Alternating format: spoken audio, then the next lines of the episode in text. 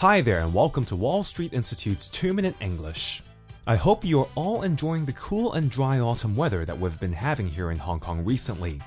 We've also just had the Mid Autumn Festival, and no doubt many of you would have heard about the very tragic sea accident that happened on October the 1st, which was National Day in Hong Kong.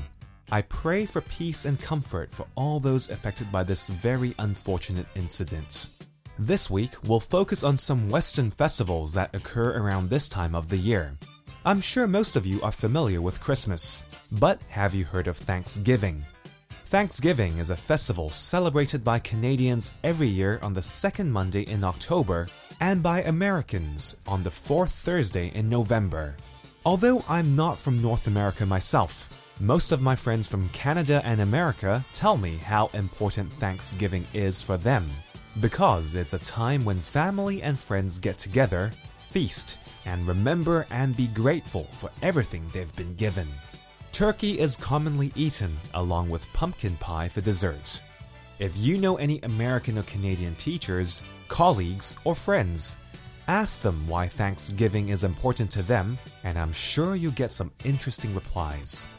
Another popular Western festival that's coming up on October the 31st is Halloween.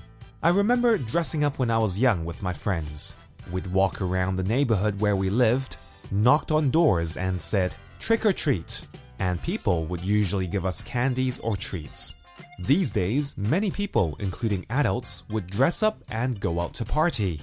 Many people also go to theme parks such as Ocean Park and Disneyland, where they change the entire parks to suit the mood of Halloween. Do you have any plans for Halloween?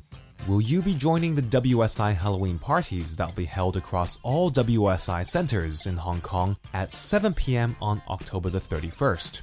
If you're dressing up on that night, what do you plan to dress up as?